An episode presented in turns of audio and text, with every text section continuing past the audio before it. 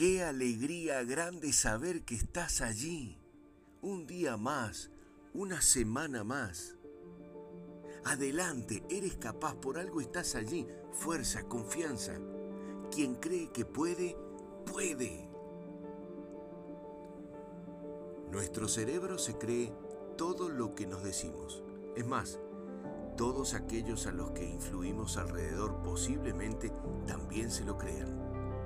Nosotros debemos decidir qué palabras utilizar.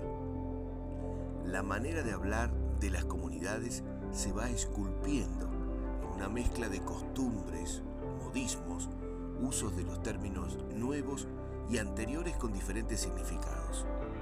Los avances y las formas de comunicarnos van mutando, pero entre todo aquello que cambia, hay cosas que siguen allí, que prevalecen. Y tiene que ver con el sí y el no, lo positivo y lo negativo. Sugerencias constructivas. El uso del lenguaje nos permite realizar una construcción mental de aquello que en el inicio es solo dialéctica, para finalmente transformarlo en pensamiento o en prejuicio sobre mis acciones presentes o futuras. Ejemplo, una madre que le hace saber a su hijo, quien se dirige a rendir, que confía en él. Es mejor que infundir miedo o amenazas.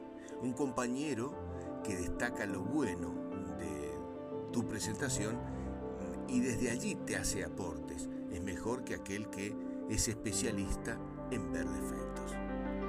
Por esta razón, es muy importante darle la verdadera trascendencia a la utilización de las palabras. Felices palabras. Si utilizas tus frases en positivo, impregnarás de una alentadora mirada incluso a momentos desafiantes.